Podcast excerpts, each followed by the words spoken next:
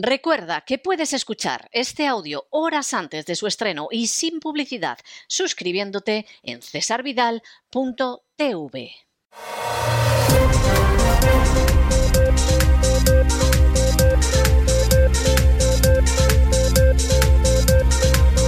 Las noticias del día. Pues estamos de regreso y estamos de regreso después de ese editorial donde hemos intentado compendiar, como siempre, sin ánimo de ser exhaustivos, lo que ha pasado en estas dos semanas de vacaciones, lo que ha pasado que es tremendo el hecho de que hay amenazas claras de que frente a situaciones más que preocupantes vamos a tener cada vez una censura mayor. Aquí cada vez va a ser más difícil mantenerse en la grisura intermedia. Aquí uno va a tener que ser blanco o negro y no entiendan ustedes esa mención a colores o tonalidades con ámbito racista. Es que al final la gente se va a tener que definir. Y va a tener que definir si es una furcia mediática y algunos están locos por serlo. El problema es que no encuentran quien los alquile o si por el contrario, por supuesto, arrostrando peligros, dificultades y tribulaciones, va a decidir que cuenta la verdad a la gente. Porque cuando te puede aparecer un personaje del peso de Obama, no estamos hablando del peso que pueda tener en Suecia o en España, pero en Estados Unidos sigue siendo un personaje que tiene mucho peso en cierta población. Y va a una universidad que no es una universidad perdida, es la Universidad de Stanford. Y en esa universidad te dice que es una vergüenza que haya un 20% de los americanos que no se hayan vacunado contra el coronavirus y que hay que acabar con los relatos contrarios a esas vacunas y a todo aquello que supuestamente según él es la verdad, es la verdad oficial, lo cual no quiere decir que sea la verdad real. Cuando un personaje como Obama te dice esto, mira, más vale que te tientes la cartera y que veas dónde estás asentado, porque efectivamente vienen a acabar con la poca libertad que va quedando. Cuando un medio tan absolutamente indispensable en estos momentos, porque además se ha intentado que así sea, como Google, te dice que va a desmonetizar cualquier tipo de afirmación que contradiga el más que falso relato sobre la guerra de Ucrania, atente a las consecuencias. O te conviertes en una furcia mediática, o mientes, o engañas, o ocultas, o no vas a cobrar un céntimo. Lo cual, para aquellos que viven de monetizar ese tipo de actividades, pues evidentemente es una situación muy complicada, en muchos casos no solo dolorosa, sino peligrosa. Cuando para que le devuelvan la cuenta de Twitter es que clama al cielo a un antiguo presidente de los Estados Unidos que se llama Donald Trump, tienes que esperar a que Elon Musk se apodere de Twitter, es que verdaderamente las cosas están muy mal. Es que, es que esta es una de esas cuestiones en las que nadie ha querido reflexionar que en un momento determinado, efectivamente, de pronto una red social diga que silencia al presidente de los Estados Unidos. Señoras y señores, supuestamente el hombre más poderoso del mundo. Ya sabemos que no es verdad, pero al menos en teoría se supone que es así.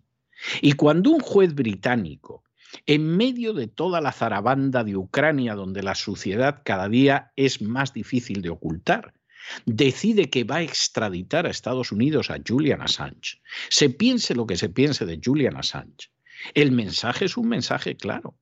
La Administración de Justicia, en la medida de lo posible, no va a proteger a la gente que cuenta verdades incómodas. Y Julian Assange, que lleva arrostrando un calvario desde hace muchísimos años, porque habrá quien diga, hombre, pero si estás en una habitación en la Embajada del Ecuador, bueno, pues en una habitación en la Embajada del Ecuador seguramente estarás más cómodo a lo mejor que en la celda de una prisión. Pero no vayan ustedes a creer que una persona que no puede ni siquiera salir a la calle y que no puede abandonar esas cuatro paredes de una habitación en una embajada está en una situación privilegiada. Hombre, claro, entre eso y el tiro en la nuca, entre eso y estar en Dachau entre alambres, pues hombre, sí, sí, es mejor. Pero estamos hablando de una persona que lleva recluida desde hace muchos años y que el gran pecado de Assange ha sido revelar verdades. Él no ha inventado nada, no cuenta interpretaciones retorcidas de la realidad. Luego, por supuesto, el revelar esas situaciones ha dejado muy mal a ciertos gobiernos, por ejemplo, al gobierno de Obama y, por ejemplo, muy mal a Hillary Clinton. Pero de ahí a poder acusarle de espía, ¿espía de qué? ¿Espía al servicio de quién? ¿A quién ha servido Julian Assange? ¿A los chinos, a los rusos, a, a los tailandeses? A nadie. E insistimos, a uno puede no gustarle a Assange, uno puede pensar que no está bien de la cabeza, uno puede discutir la manera en que ha publicado informaciones. Pero es que verdaderamente eso lo único que nos manifiesta es que nos mienten y nos ocultan cuestiones que deberíamos saber, porque además tienen que ver con nuestra vida. Y que deciden sobre millones, decenas de millones, centenares de millones, a veces hasta miles de millones, gente a la que no les importa un pimiento más allá que sus intereses personales y desde luego no lo que pueda pasar con esos seres humanos a los que miran con más desprecio que un niño puede mirar a las hormigas que salen de un hormiguero. Y evidentemente no es casual ¿eh? que la extradición de Julian Assange se produzca en estos momentos, no es casual.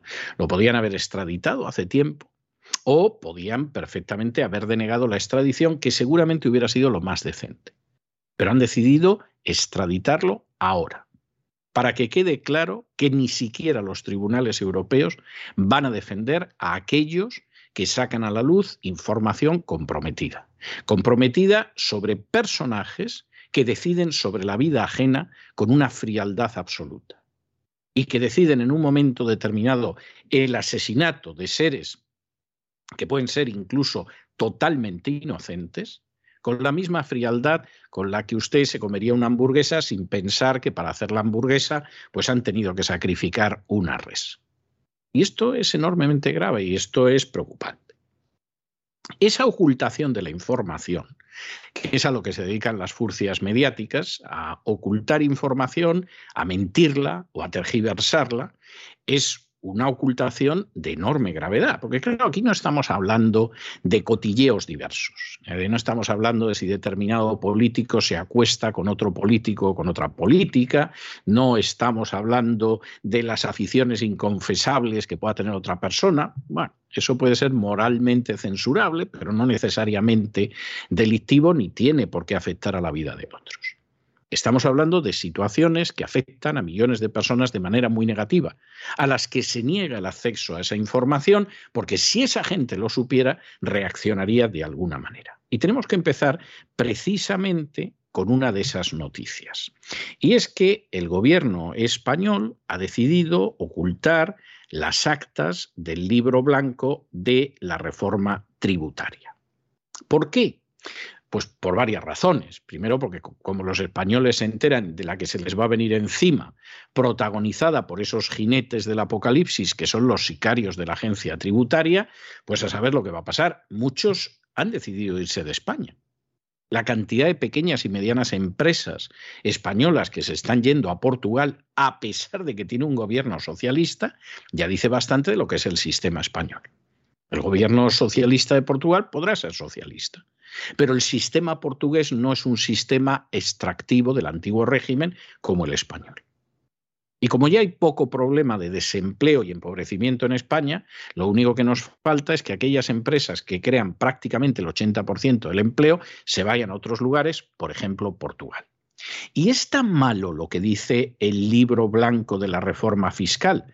Pues hombre, para que ustedes se hagan una idea de lo que esto va a significar, no solamente es que los impuestos van a subir de manera salvaje, es que si finalmente se lleva a cabo lo que pretende el libro blanco de la reforma tributaria en España, va a haber por lo menos un millón de españoles que se van a quedar sin empleo. Agárrense ustedes a la cifra porque no es ninguna tontería. Ya cada vez es más difícil que aquellos españoles que trabajan en el sector privado y que son los únicos que crean en mayor o menor medida riqueza, ya es complicado que esa gente mantenga el inmenso aparato del Estado que pesa sobre sus hombros. Pero si de pronto se pierde un millón más, pues ustedes imagínense la que se viene encima. ¿Y entonces qué sucede? Pues muy sencillo, ocultamos la información. No decimos cómo hemos llegado a esas conclusiones. No decimos quienes han concebido semejante crimen que van a sufrir millones de familias españolas. Simplemente lo empujamos. Y por supuesto, las furcias mediáticas pues dirán, hombre, no está bien, hombre, esto parece un poco mal, pero no van a entrar en más. ¿Por qué? Porque son furcias mediáticas, porque están alquiladas por los poderes. Y porque el que no trabaja para un banco pues se da la circunstancia de que está deseando la publicidad de una empresa energética. Y el que no, deseando que le caiga la publicidad de un ayuntamiento, de una comunidad autónoma o del ministerio que sea. Y en medio de esa situación, en que esto parece, pues esos espectáculos en que se ve a las focas en el circo y que de pronto tiran un pescado y todas como locas van detrás del pescado y se ponen a aplaudir, como si estuviera pasando por allí Zelensky, pues resulta que esa es la situación mediática en España.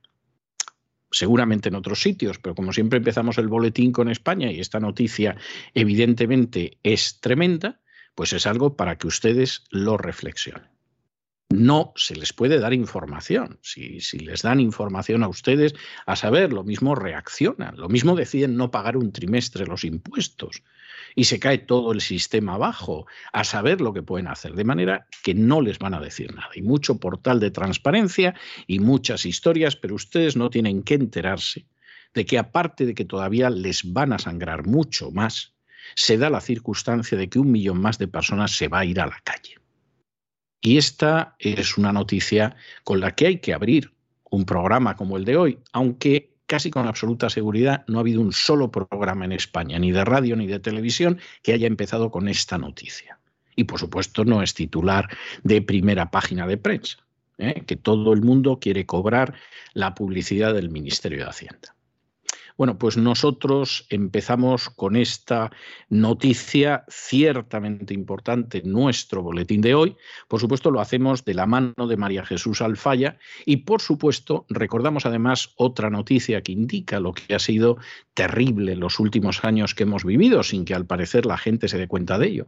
Hoy, hace dos años, del fallecimiento del padre de María Jesús Alfaya durante la crisis del coronavirus y gente mayor, gente anciana, en la inmensa mayoría de los casos porque no se les dispensó ningún tipo de atención. Muchas veces, en decenas de miles de casos, porque se les dejó morir como perros en las residencias muchas veces en decenas de miles de casos, porque no se tenía ningún interés en atenderlos. Hubo algún gobierno autónomo que incluso dictó medidas para que si no reaccionaban esas personas de más de 70 años en 15 minutos se las ejecutaran proporcionándoles, por cierto, sustancias que aquí en Estados Unidos se utilizan como parte de la inyección letal para los condenados a muerte. Eso no ha provocado ninguna reacción en España. Incluso con inmenso dolor, uno piensa que es posible que algunos pensaran que, bueno, mira, el abuelo, papá, mamá, pues, en fin, para lo que le quedaba ya en este mundo que era sufrir, mejor que se haya ido. Bueno, pues una sociedad que pierde 50.000 ancianos, que se dice pronto, en números redondos, sin reaccionar, sin pedir responsabilidades, sin exigir a los responsables que respondan por esos hechos, de la manera más pasiva, aceptando mensajes que son falsos, bueno, pues a esa sociedad le puede pasar cualquier cosa, hasta que el gobierno la engañe con el libro blanco de la reforma fiscal y un millón más de sus ciudadanos se vaya a la calle. Analizamos todo esto con la ayuda de María Jesús Alfaya, recordando, querida María Jesús, a tu padre que hace dos años falleció. Muy buenas noches, César. Muy buenas noches a los oyentes de La Voz. Aquí estamos de nuevo para defender nuestro derecho a la libertad de expresión y a defender también el derecho de todos ustedes de ser informados con veracidad. Y comenzamos con la información de España. La defensa de los derechos y libertades de los ciudadanos no es el fuerte del gobierno social comunista porque el gobierno oculta las actas, los informes de los supuestos expertos que han elaborado este libro blanco sobre la reforma fiscal, que según la COE va a provocar la pérdida de un millón de empleos. Se llama el libro blanco de la reforma tributaria, pero mejor podría llamarse el libro negro, debido al oscurantismo del gobierno en esta materia, ya que se niega a presentar estos informes y estos trabajos en los que los supuestos expertos de este comité se basan para subir los impuestos de manera desorbitada. Como les decimos, el Ministerio de Hacienda se niega a entregar las actas de este comité de expertos para la reforma fiscal. Este comité de expertos elaboró un informe que promueve un incremento de impuestos que pretende recaudar 50.000 millones de euros. Impuestos que salen del bolsillo de los españoles y que supondría lo volvemos a repetir, según la Confederación Española de Organizaciones Empresariales, la destrucción de un millón de empleos. Pues ignorando sus obligaciones de transparencia, algo que debe reflejar en el portal de transparencia, desde el Ministerio de Hacienda afirman lo siguiente, les leemos. Si fuesen facilitadas las actas, se vulneraría el compromiso de sus miembros a guardar absoluto sigilo sobre la evolución de los trabajos y el contenido de la documentación a la que tengan acceso para elaborar el libro blanco sobre la reforma tributaria. El ministerio que dirige María Jesús Montero considera las actas como, les leemos, información de carácter auxiliar o de apoyo como la contenida en notas, borradores, opiniones, resúmenes, comunicaciones e informes internos o entre órganos o entidades administrativas, por lo que el Ministerio de Hacienda inadmite la aportación de la documentación solicitada y explica lo siguiente, que en las sesiones no se realizaron grabaciones audiovisuales y que, incluso si hubiesen sido realizadas, estas serían de carácter interno y auxiliar. Y tan tranquilos que se quedan con esta explicación. Algo que vulnera toda legalidad, ya que este comité de expertos es y debe ser considerado un organismo colegiado de la Administración del Estado y por ello sometido a la Ley 40-2015 de 1 de octubre una ley de régimen jurídico del sector público que regula en su artículo 18 lo siguiente. De cada sesión que celebre el órgano colegiado se levantará acta por el secretario, que especificará necesariamente los asistentes, el orden del día de la reunión, las circunstancias del lugar y tiempo en que se ha celebrado, los puntos principales de las deliberaciones, así como el contenido de los acuerdos adoptados. Esto lo dice el artículo 18 del régimen jurídico del sector público, pero poco parece importarle al gobierno socialcomunista los derechos de los ciudadanos y las obligaciones que el gobierno tiene con estos. Porque recordamos que en el mes de enero conocimos que España se mantenía en cabeza del ranking y subiendo como el país con mayor índice de miseria de todos los países de la OCDE, situándose cerca del 20%. Este índice de miseria mide el nivel de malestar de la ciudadanía ante la reducción de su poder adquisitivo por la subida de los precios y los problemas para encontrar empleo. España es uno de los países de la OCDE con mayor tasa de paro en la Unión Europea, ya ha superado incluso a Grecia, y España es también uno de los países con mayor inflación. Pese a esto, el gobierno social comunista, como les contamos, continúa con su oscura política de subida de impuestos, lo que va a seguir empobreciendo a la población española y vamos a seguir liderando este ranking del índice de miseria. Vamos en España y la próxima noticia es una noticia verdaderamente deliciosa. En España hay un Centro Nacional de Inteligencia que se llama así, el CNI, que sería pues un equivalente a la CIA y al FBI combinados en Estados Unidos, que sería el equivalente a otros centros de inteligencia, que es algo lógico en cualquier estado moderno. El problema es que luego en el CNI hacen los que pasan por ahí pues da la sensación que algunos de ellos lo que quieren. Ahí tienen ustedes a don José Bono, que de pronto se te descuelga diciendo que se llevó pues miles de documentos del CNI. Imaginamos que no se los llevaría, que a lo mejor los fotocopió o hizo una copia en, en PDF, algo de este tipo. Pero te lo dice con toda la desfachate del mundo. ¿Ustedes se imaginan que, por ejemplo, el director de la CIA en Estados Unidos, dijera, pues yo estuve tantos años al frente de la CIA y al final me llevé a casa 15.000 documentos. Eh, por eso, de entretenerme en, los años de, jubilación, pues ala, me pongo ahí a mirar documentos y me lo paso también. Bueno, pues en España aparece un ministro de defensa como Bono y va y te lo dice y no pasa nada. Y en estos momentos, el actual ministro de la presidencia, que es Félix Bolaños, que es uno de estos aparachic del Partido Socialista, pero que están en todos los partidos, pues se desayuna este fin de semana diciendo que bueno, que van a activar la Comisión de Secretos Oficiales del Congreso, que va a aparecer la directora del CNI para exponer información, etcétera, etcétera, etcétera, y que van a investigar, por ejemplo, el hecho de que el CNI le siguiera la pista a 63 políticos independentistas de Cataluña. Esto es algo verdaderamente tremendo, porque una de dos, o el CNI actuó bien vigilando a 63 políticos catalanes que querían descuartizar España, y entonces aquí no hay ninguna razón para informarles sobre esto. Eran traidores a la patria a los que había que vigilar. Y daba lo mismo que fueran catalanes o de Logroño o gaditanos. O bien lo que sucede es que está mal utilizar el CNI en cuestiones de interés nacional.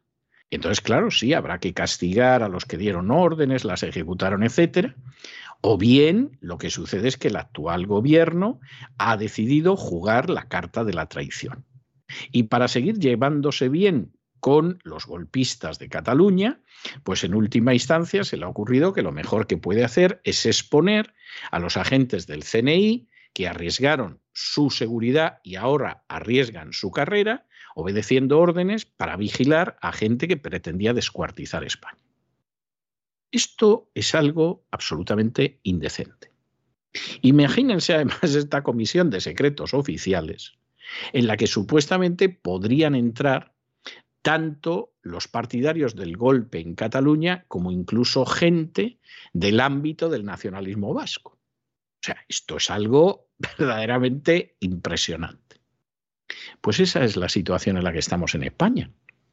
Claro, si así funciona la inteligencia en España, la inteligencia, estamos hablando de los servicios de inteligencia, obviamente, pues hombre, a lo mejor nos explicamos algunas cosas. Por ejemplo, ¿Por qué las Fuerzas Armadas en España o la Guardia Civil o la Policía Nacional tienen unas carencias terribles de equipo y luego, sin embargo, estamos enviando ese equipo y esas armas a Marruecos, que es una potencia con intenciones claramente agresivas contra España, o lo estamos enviando a Ucrania, donde no se nos ha perdido nada.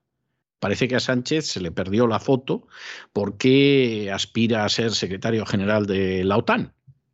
Pero a España no se le ha perdido nada. Y entonces resulta que la Guardia Civil, la Policía Nacional, las tropas españolas no cuentan con equipo, porque claro, si se lo tenemos que dar a Marruecos y lo tenemos que mandar a Ucrania, pues claro, estamos en lo que estamos. Es más, ya ha aparecido algún informe que apunta a que el ejército español en estos momentos está en cuadro gracias a las armas que enviamos a Ucrania que insistimos, esto a lo mejor a, Pedro Antonio Sánchez le hace mucho bien para llegar a ser secretario general de la OTAN. Pero esto, ¿por qué lo tiene que pagar España y lo tienen que pagar los españoles? ¿Y por qué tenemos estos servicios de inteligencia que francamente es para llorar? Y por otro lado, ¿por qué los tendría España mejores? Si de pronto el gobierno de turno decide despanzurrar todo para satisfacer a los independentistas catalanes. El ministro de la Presidencia, Félix Bolaños, anunciaba ayer domingo la apertura de un control interno en el Centro Nacional de Inteligencia, el CNI. Dice que lo hace a petición de este mismo organismo y lo hace para analizar el presunto espionaje a dirigentes independentistas. Además, Bolaños ha anunciado que activará de manera inmediata la Comisión de Secretos Oficiales del Congreso, en la que va a comparecer la directora del CNI para exponer información, documentación y las conclusiones de este control interno. Presuntamente 63 políticos independentistas catalanes, entre los que se encuentra el presidente de la Generalidad catalana, Pere Aragonés, y también dos separatistas vascos, fueron espiados desde el CNI por el sistema de ciberespionaje de origen israelí Pegasus. Mediante este sistema, supuestamente se pincharon los teléfonos de miembros independentistas de Esquerra Republicana de Cataluña, de Juntos por Cataluña y de la CUP, todos involucrados en lo que no ha sido reconocido como un golpe de Estado contra España. Esto lo denunciaba Izquierda Republicana de Cataluña, este espionaje. E inmediatamente el gobierno social comunista ha respondido. Como les decimos, investigación interna al CNI, puesta en marcha de la Comisión de Secretos Oficiales del Congreso y también una investigación independiente abierta de oficio por el defensor del pueblo. Y también el Ejecutivo ha prometido que está dispuesto a desclasificar documentos secretos para aclarar esta situación, pero todo esto no parece serle suficiente a los nacionalistas catalanes. Denominada oficialmente Comisión de Control de los Créditos destinados a gastos reservados, esta Comisión de Secretos Oficiales del Congreso denominada oficialmente Comisión de Control de los Créditos destinados a gastos reservados, es una comisión parlamentaria del Congreso a través de la cual el Poder Legislativo puede acceder a la información sobre el gasto clasificado, los secretos oficiales y también controlar la actividad del CNI. Las discusiones y deliberaciones que se realicen en esta comisión son completamente secretas. La Comisión de Secretos Oficiales se creó en el año 1995 mediante la Ley 11-1995. La Ley 11-2002, reguladora del CNI, amplió su ámbito de trabajo a toda la información clasificada de la que tuviesen conocimiento los servicios de inteligencia españoles. Mediante estas leyes se controla el gasto de fondos reservados, así denominados, en los presupuestos generales del Estado. Es en esta comisión donde los titulares de los ministerios que tienen asignadas partidas de gastos reservados, como son Defensa Interior y Exteriores, deben informar semestralmente sobre la aplicación y uso de los correspondientes fondos presupuestarios, y lo harán en estas sesiones secretas. Es más, la ley añade que la Comisión podrá elaborar un informe para su remisión a los presidentes del Gobierno y del Tribunal de Cuentas. Pero lo grave de todo esto es que el ministro Bolaños ha ofrecido a los partidos independentistas, Izquierda Republicana de Cataluña y Juntos por el Sí, entrar en esta comisión de secretos oficiales para que el CNI esclarezca el presunto espionaje. Sin embargo, el gobierno no tiene esa mayoría necesaria para permitir que estén presentes estos partidos porque de acuerdo con la resolución de la Presidencia del Congreso de los Diputados del 11 de mayo del año 2004 sobre secretos oficiales, de la comisión solo pueden formar parte un diputado por cada grupo parlamentario del Congreso. Además, para la elección del diputado se requiere una mayoría de tres quintos, es decir, 210 diputados a favor de la elección. Y este no es el caso.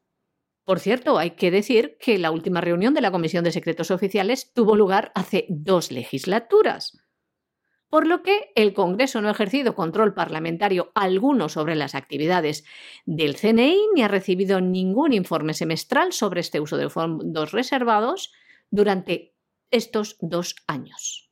Los partidos de la oposición llevan meses y meses y meses exigiendo que se aclaren varias cuestiones. Una vez más, el Gobierno dice que no puede hacerlo porque son materias secretas. ¿Qué información están solicitando desde la oposición al gobierno? Pues, por ejemplo, los viajes en el Falcon del presidente del gobierno, el supuesto uso de fondos públicos para operaciones policiales como la Kitchen, la vigilancia del imán de los atentados de Barcelona o, más recientemente, la concesión de las ayudas públicas como la recibida por Plus Ultra. Bueno, nos vamos al segmento que dedicamos todos los días a Hispanoamérica y concretamente nos vamos a ir a Bélgica. Y algunos dirán, bueno, Bélgica no está en Hispanoamérica. No, no lo está. Pero es que estamos hablando de Bélgica tomando una decisión sobre una petición de extradición del Ecuador. En Ecuador hay una política de persecución del antiguo presidente Rafael Correa posiblemente todo el grupo de presidentes más o menos orientados en la misma dirección, pues Correa a lo mejor era el menos malo, no vamos a decir que era bueno, porque en fin, no, eso sería muy excesivo, pero era el menos malo, pero curiosamente a lo mejor por ser el menos malo y el que cuenta con menos agarraderas, es el que tiene una política de acoso mayor. Es decir, Daniel Ortega pueden decir de lo que quiera, que va a hacer lo que le parezca. De Díaz Canel, que les voy a contar a ustedes, de Maduro, tres cuartos de lo mismo. O sea, esa gente no hay manera, incluso de Evo Morales, de que les echen el guante y tengan que responder por cualquier cuestión. Pero claro, Correa abandonó el poder. Lo ha sucedido un señor que eh, ganó las elecciones hablando de que iba a defender la familia y la vida, es un señor católico practicante del Opus Dei, que lo primero que hizo fue legalizar el aborto y a continuación poner sobre la fachada del Palacio Presidencial los colores de la bandera del arco iris, porque era la semana del orgullo gay. Y entonces, bueno, pues esto lo puede hacer el, nuevo presidente, porque para eso es el nuevo presidente, y de paso ir a por Correa. Correa se da la circunstancia de que está casado con una belga. Y además Correa, con bastante prudencia y viendo lo que podía suceder, en el 2017 se fue a vivir a Bélgica. Es decir, ustedes hagan lo que quieran, yo en Ecuador no me quedo, y desde luego no tengo la menor intención de irme a ver a alguno de mis antiguos amigos, sea en Nicaragua, sea en Venezuela, incluso Cuba, Bolivia, etcétera, etcétera. A Estados Unidos no me voy ni loco. Y entonces lo que yo hago es que me voy a Bélgica, que además mi mujer pues está en esa situación, y mm, a ver por qué me buscan. La verdad es que por lo que le buscan en Ecuador, posiblemente se podría juzgar a Correa. El problema está en que los indicios racionales de criminalidad, precisamente por el caso que le buscan, pues no son tan claros como podría parecer. De Correa se podrían decir cosas terribles. Por ejemplo, que consiguió impulsar la ley de medios más liberticida de toda Hispanoamérica, con la excepción de Cuba. Después de Cuba, la ley de medios más liberticida que existe no está en Venezuela, no está en Nicaragua, está en el Ecuador. Se debe a Correa, pero hasta donde yo sé, su sucesor no ha acabado con ella, la mantiene. Y es una ley con la cual, en fin, puedes hacer lo que quieras. A él, en principio, le persiguen por un proceso eh, relacionado con el secuestro de, de un opositor en el año 2012, el caso Balda. Mm, no parece que sea lo más sólido que pueda haber, pero en última instancia la justicia belga ha decidido que le concede el estatus de refugiado en Bélgica. O sea que desde luego a Correa por aquí no lo van a enganchar. Bueno, pues la justicia belga a veces es muy generosa con la concesión del estatus de refugiado y no cabe la menor duda de que a veces hay delincuentes indudables que consiguen aprovecharse de esa generosidad que Bélgica tiene como país de refugio. Pero aquí parece que no hay nada que hacer.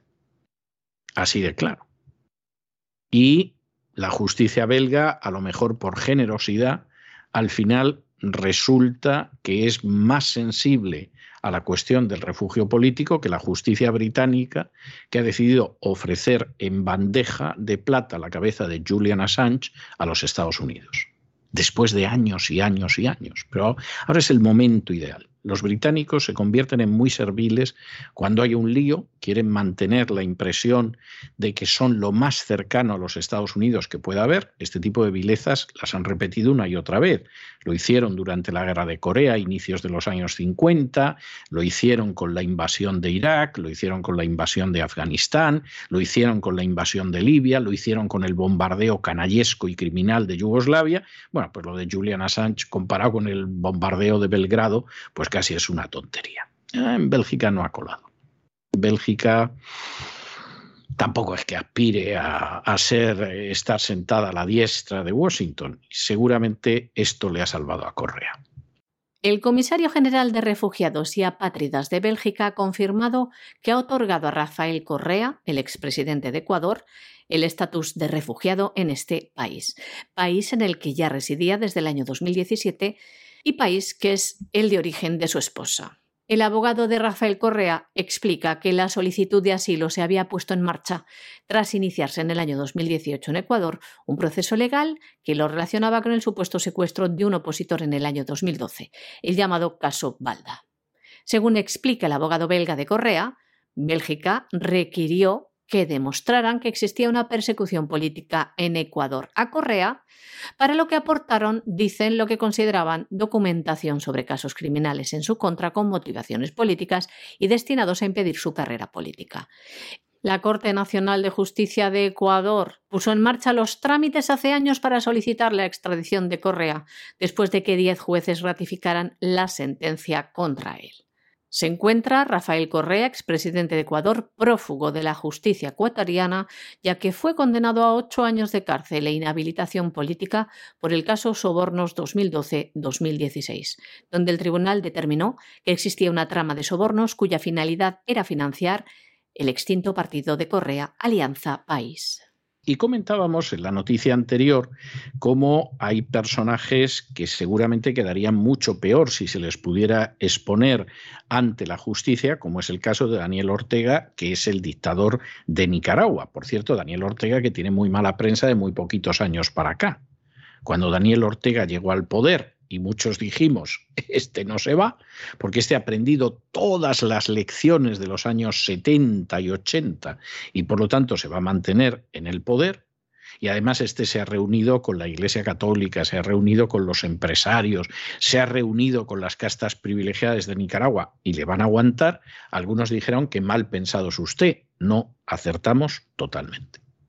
Y a Daniel Ortega la cosa se le pone mal hace muy poquitos años, cuando de pronto ya no queda dinero para repartir, que es lo que suele pasar con muchos sistemas socialistas, y decide que va a subir los impuestos y eso afecta a los oligarcas que hasta ese momento no han protestado en absoluto de todo lo que ha hecho Daniel Ortega controlando los medios de comunicación, logrando que hubiera medios que se cerraban, etcétera, etcétera.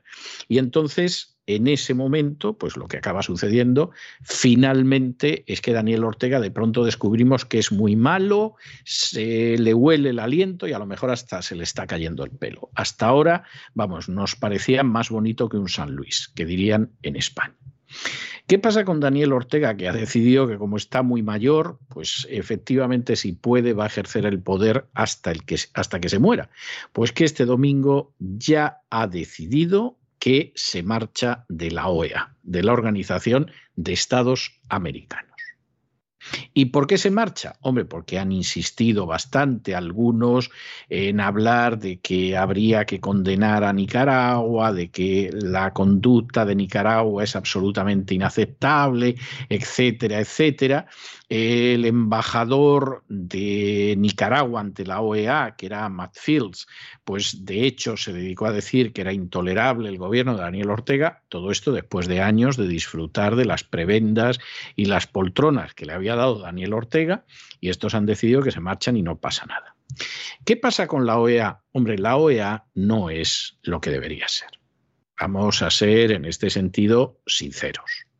La OEA en algunos momentos mantiene una política de defensa de las libertades según quien sea el secretario general y en otras ocasiones pues tolera absolutamente todo. Y depende mucho de lo que en ese momento decida Washington. Y entonces, pues en un momento determinado te pones duro con Cuba, sobre todo en la época de los años 60, que fue la época de mayor choque entre la dictadura de Fidel Castro y el gobierno de los Estados Unidos y en otra época pues hay otras dictaduras en Hispanoamérica y no haces absolutamente nada en contra de ellas. Y dices, bueno, que ya no son los tiempos. ¿Eh? Una cosa eran los años 60 y otra cosa es una década después, los años 70. Pues sí, es verdad, verdad, ha pasado una década, pero se supone que hay principios que tendrían que respetarse en una década y en otra. Como además la OEA está en la línea, sobre todo algunas de sus instituciones, de avanzar la agenda globalista en contra de la soberanía de las distintas naciones hispanoamericanas, incluso utilizando el Tribunal de Derechos Humanos para forzar lo que en algunos países no hay manera de forzar legislativamente, pues la trayectoria de la OEA deja mucho que desear. Esto es innegable. Como es innegable también que en Nicaragua no existe una democracia ni por aproximación, hay una dictadura de los sandinistas. Y claro, en medio de esta situación, pues Daniel Ortega dice, me marcho de la OEA. Bueno, evidentemente se marcha porque le sabe muy mal que lo estén condenando y hablen mal de él y todo lo demás. Pero claro, la marcha de Daniel Ortega de la OEA a mucha gente no le va a provocar una reacción negativa. De hecho, por el contrario, lo que le va a provocar es hasta una reacción positiva, diciendo, no me extraña, porque eso es una cueva de ladrones hay una corrupción rampante, hay una falta de defensa de la soberanía, de la independencia y de la libertad de los estados que clama al cielo, etc. Se va y si nosotros nos fuéramos daríamos nota de dignidad nacional. Bueno, pues esa parte de la realidad no se puede ocultar. El gobierno de Nicaragua anunciaba este domingo que retira las credenciales de sus representantes ante la Organización de los Estados Americanos y también ratificaba su invariable decisión de abandonar el organismo. Lo hacía en una declaración pública que decía lo siguiente. Retiramos las credenciales de nuestros representantes, los compañeros Orlando Tardencilla, Iván Lara y Michael Campbell, no tendremos presencia en ninguna de las instancias de este diabólico instrumento del mal llamado OEA. También decía lo siguiente. Hemos desconocido y desconocemos este instrumento de administración colonial que no representa en ningún momento la unión soberana de nuestra América caribeña. Esto ocurre apenas una semana después de que el embajador de Nicaragua ante la OEA, Arturo McFields Yescas, hubiera dado un discurso denunciando al gobierno de Daniel Ortega de incitar a la violencia política y de arrestar a opositores. Bueno, y nos vamos a internacional y, cómo no, tenemos que empezar con el conflicto de Ucrania. Conflicto de Ucrania, donde hay gente que está insistiendo en quién está ganando la guerra y cómo va la guerra, etcétera, etcétera, cada vez queda más claro de qué va la cosa. Es decir, aquí está más claro que el agua que en términos militares la guerra está ganada por Rusia, seguramente hasta la ganó en las primeras 48 horas, cuando deshizo totalmente al ejército ucraniano y las posibilidades del ejército ucraniano. En circunstancias normales, esto tendría que haber forzado en pocos días el sentarse a la mesa de paz, como en su día sucedió, pues por ejemplo, cuando en el año 1973, durante el Yom Kippur, Egipto y Siria atacaron a Israel y respondió Israel y en un momento determinado, pues evidentemente ahí la única salida era sentarse a negociar y Estados Unidos y la comunidad internacional insistieron en que las partes se sentaran a negociar, es lo que suele pasar en todo esto, pero interviene otro factor que es la política del presidente Biden, que ha decidido que esta guerra no se va a acabar y que esta guerra va a continuar. A fin de cuentas, la están combatiendo en Ucrania. Allá los ucranianos la que les cae encima, que para eso votaron en su día a Zelensky, y la vamos a intentar prolongar todo lo posible a ver si conseguimos destrozar a Rusia militarmente de tal manera que no se recupere. Como se da la circunstancia de que, claro, el ejército ucraniano está deshecho, los ucranianos que están desertando son miles y miles. La capacidad del ejército ucraniano, a pesar de que venían entrenándolo americanos y británicos desde hace bastantes años, se ha demostrado que es bastante floja. Y al final los que resisten algo más son las unidades nazis, como es el caso del batallón Azov. Pues claro, para mantener ahí un estado de guerra tienes que estar bombeando dinero y tienes que estar bombeando armas. Y esperar que haya un sector de la población ucraniana que quiera seguir combatiendo. Porque si uno examina las cosas con un mínimo realismo, no parece que haya tantos ucranianos que estén dispuestos a seguir luchando. Y esto no solo por los desertores, no solo por los que han salido del país, no solo porque en Ucrania, desde que gobiernan los nacionalistas, la tercera parte de la población se ha marchado y ahora están aprovechando la situación de guerra y las buenas condiciones de los refugiados para marcharse más deprisa fuera de Ucrania, sino, hombre, porque aunque tengas una guerrilla, tienes que tener una guerrilla sin el elemento humano, pues los cañones, las pistolas, los misiles, los fusiles no se disparan ellos solos.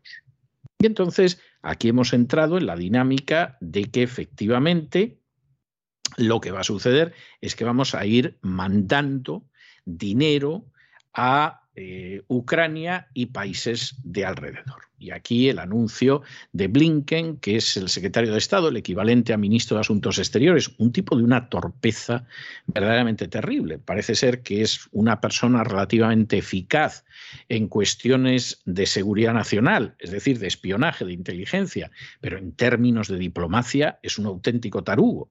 Y el ministro de Defensa, el secretario de Defensa, que es Lloyd Austin, que este es todavía más bruto que Blinken, inquieta mucho cuando ves a esta gente en puestos de responsabilidad y además en un país como Estados Unidos. En fin, si el ministro de Defensa de la Argentina pues es un cabeza de chorlito, no pasa nada, pero si es el de Estados Unidos es grave.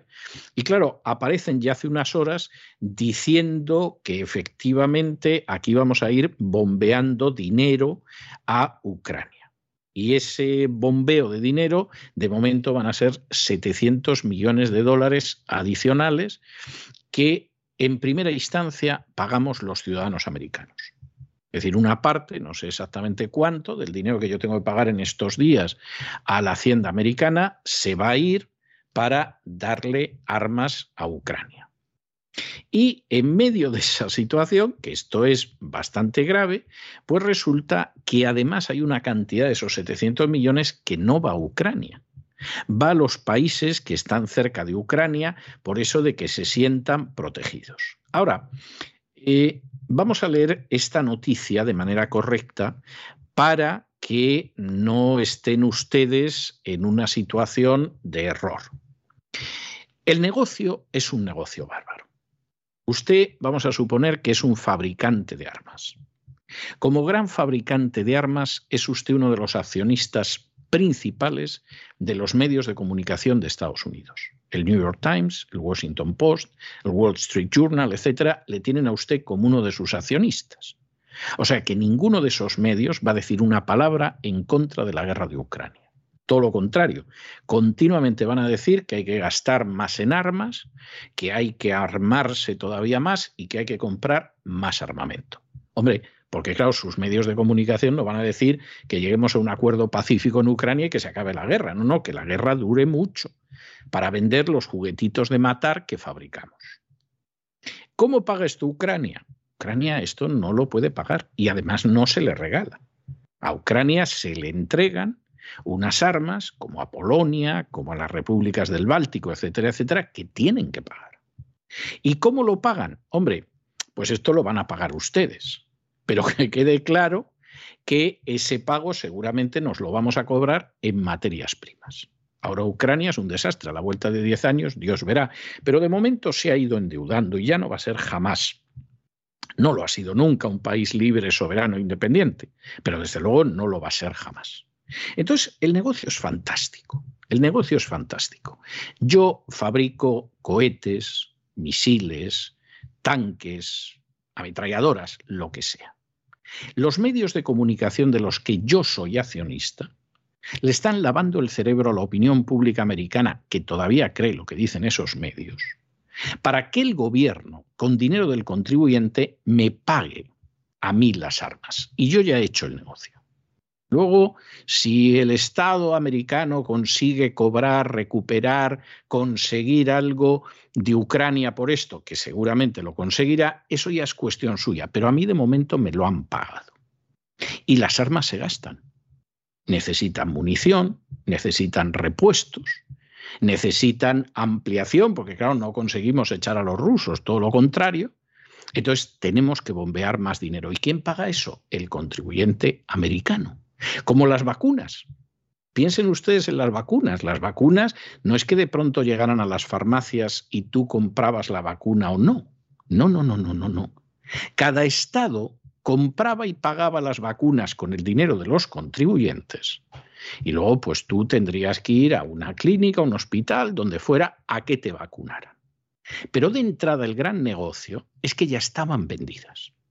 E incluso se habían firmado contratos de que se iban a vender a sabiendas de que lo mismo no curaban a nadie, de que tenían efectos secundarios negativos entre los cuales se podía incluir la muerte. Y eso en su día lo dejamos de manifiesto en este programa, en un editorial, leyendo literalmente uno de esos contratos entre una de las grandes multinacionales de la Big Pharma y un país de Hispanoamérica. La guerra es un grandísimo negocio. Y es un grandísimo negocio donde lejos de estar defendiendo determinadas situaciones, se mueven intereses bastardos y económicos. Y esos intereses, como necesitan movilizar a la opinión pública, porque claro, por regla general los habitantes de un país no quieren meterse en una guerra, no quieren ir a un conflicto armado con otros, no ven la razón de apoyar una guerra que se libra incluso en otro continente, hay que engañarlos. Y para eso están las furcias mediáticas. Y tenemos tan claro lo de las furcias mediáticas porque los grandes accionistas de esos medios norteamericanos, entre otros, son las empresas de armamento. De manera que llevamos ya vendidos a los pobres y desgraciados ucranianos una cantidad de centenares de millones de dólares en armas impresionante, a ellos y a todos los desgraciados que los rodean. Esa es la tristísima realidad. Y ellos ponen los muertos, ellos ponen la sangre, ellos ponen la destrucción, ellos ponen la ruina, ellos ponen hasta los fanáticos que deciden seguir combatiendo frente a los rusos y nosotros ponemos el dinero. ¿Y esto para qué? Para que al final se lo lleven determinadas empresas armamentísticas que contribuyen generosamente a las campañas electorales de presidentes, congresistas y senadores, a veces de más, y que además son accionistas más que privilegiados de los medios de comunicación principales de este país. ¿Entienden ustedes ahora las cosas? ¿Comprenden por qué determinadas cosas no se pueden contar y no nos dejarán contarlas? ¿Captan por qué cuando uno intenta relatar esto inmediatamente Google decide que no se puede monetizar? O en ciertos medios de comunicación no puede aparecer. Bueno, pues es bastante fácil. Como decimos aquí muy, muy repetidamente, aquí, al final, es enormemente fácil ver cómo es el puzzle, pero hay que tener todas las piezas, o buena parte de las piezas. Y el juego está en que ustedes no tengan prácticamente ninguna pieza. Y que vean una piececita del puzzle blanco y les digan, eso es el ala de una gaviota. Y ustedes se lo crean, aunque sea un trozo de vela del palo mayor de un galeón pirata.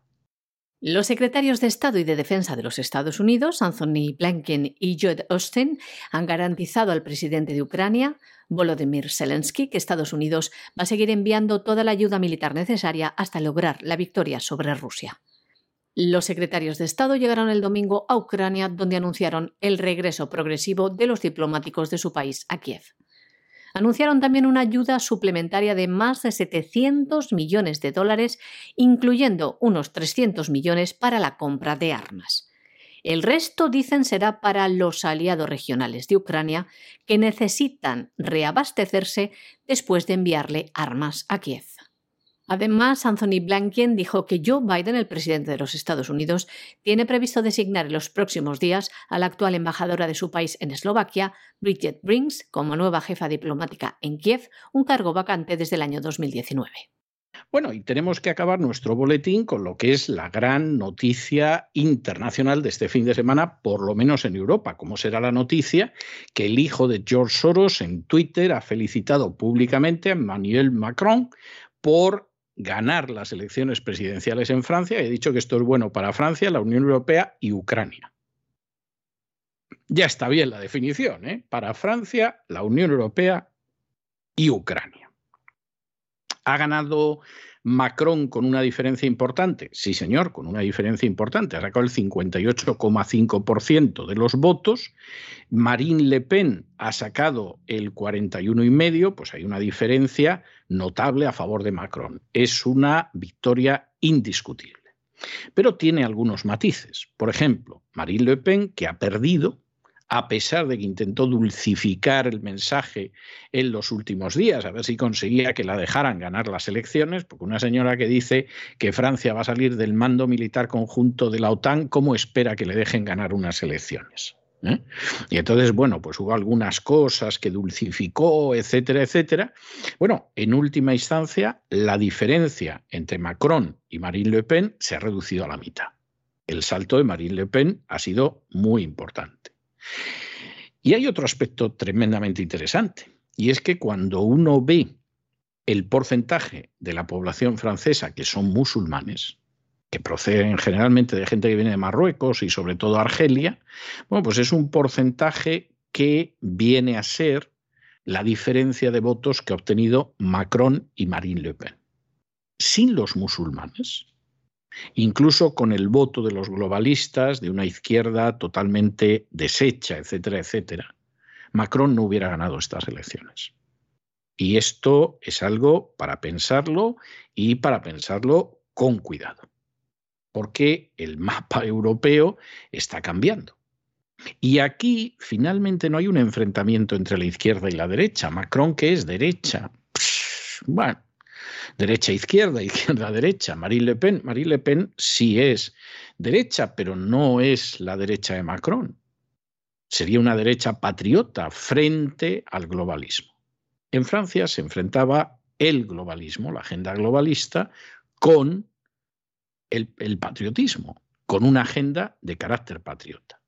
Y esa agenda que en Hungría hace muy poquitas semanas triunfó y provocó el comentario de Javier Solana, el carnicero de Belgrado, diciendo algo habrá que hacer con Orbán, ¿hacer el qué? Bombardearlo, como tú bombardeaste en su día a niños, a mujeres, a ancianos en Belgrado. ¿Es eso lo que se va a hacer con la Hungría de Orbán y con Orbán? Bueno, pues en Francia, al final, con una sociedad mucho más amplia, menos cohesionada, con grandes divisiones, con una izquierda desplomada, un partido socialista que no es ni la sombra del silbido de la radiografía de lo que fue en su día. Deshecho, pues al final Macron ha ido juntando eso, con lo cual en Francia vamos a tener agenda globalista en vena. Y no hay nada más que recordar lo que ha hecho Macron con toda la historia de las vacunas y lo que va, cabe esperar en estos momentos de una Francia regida por Macron y a nadie le puede sorprender el entusiasmo del hijo de Soros porque esto está más claro que el agua. De manera que ya sabemos lo que ha pasado en Francia. Aquí ha habido una victoria de la agenda globalista y vamos a ver cómo se desarrolla esto en los próximos años, pero en fin, no esperen ustedes cosas muy positivas. Vamos a ver qué pasa. Porque además en los próximos meses vamos a tener elecciones en más sitios. En algunas casi pueden dar ustedes por seguro que va a ganar el candidato de la agenda globalista, como es el caso de Colombia. En otras, como es el caso de Brasil, no está claro. De manera que, por lo menos, aburrirnos no nos vamos a aburrir. Emmanuel Macron se impone la segunda vuelta de las presidenciales obteniendo el 58,5% de los votos, mientras que la candidata de Agrupación Nacional, Marine Le Pen, obtiene un resultado histórico, el 41,5% del apoyo del pueblo francés. Cabe destacar también en estos comicios unos niveles de abstención inéditos. Hacía más de 50 años que no se registraban niveles como estos, una abstención del 28,2%. El presidente de Francia arrasa en grandes ciudades en estas elecciones y Le Pen vence en más de 20 departamentos. Entre los votantes en el exterior, Emmanuel Macron obtiene más del 86% de los sufragios y también se impone en los grandes núcleos urbanos, como París, con más del 85% de los electores, que le han apoyado. En Nantes lo ha hecho un 81% y en Burdeos un 80%. Por departamentos, los franceses se han inclinado por Marine Le Pen, quien se ha impuesto en territorios como Provenza-Alpes Costa Azul, Bar, Pirineos Orientales y otros departamentos del sur de Francia, así como en la isla de Córcega. En el norte cuenta entre sus victorias el paso de Calais, punto de paso y concentración de numerosos inmigrantes ilegales que quieren cruzar el Canal de la Mancha hacia el Reino Unido.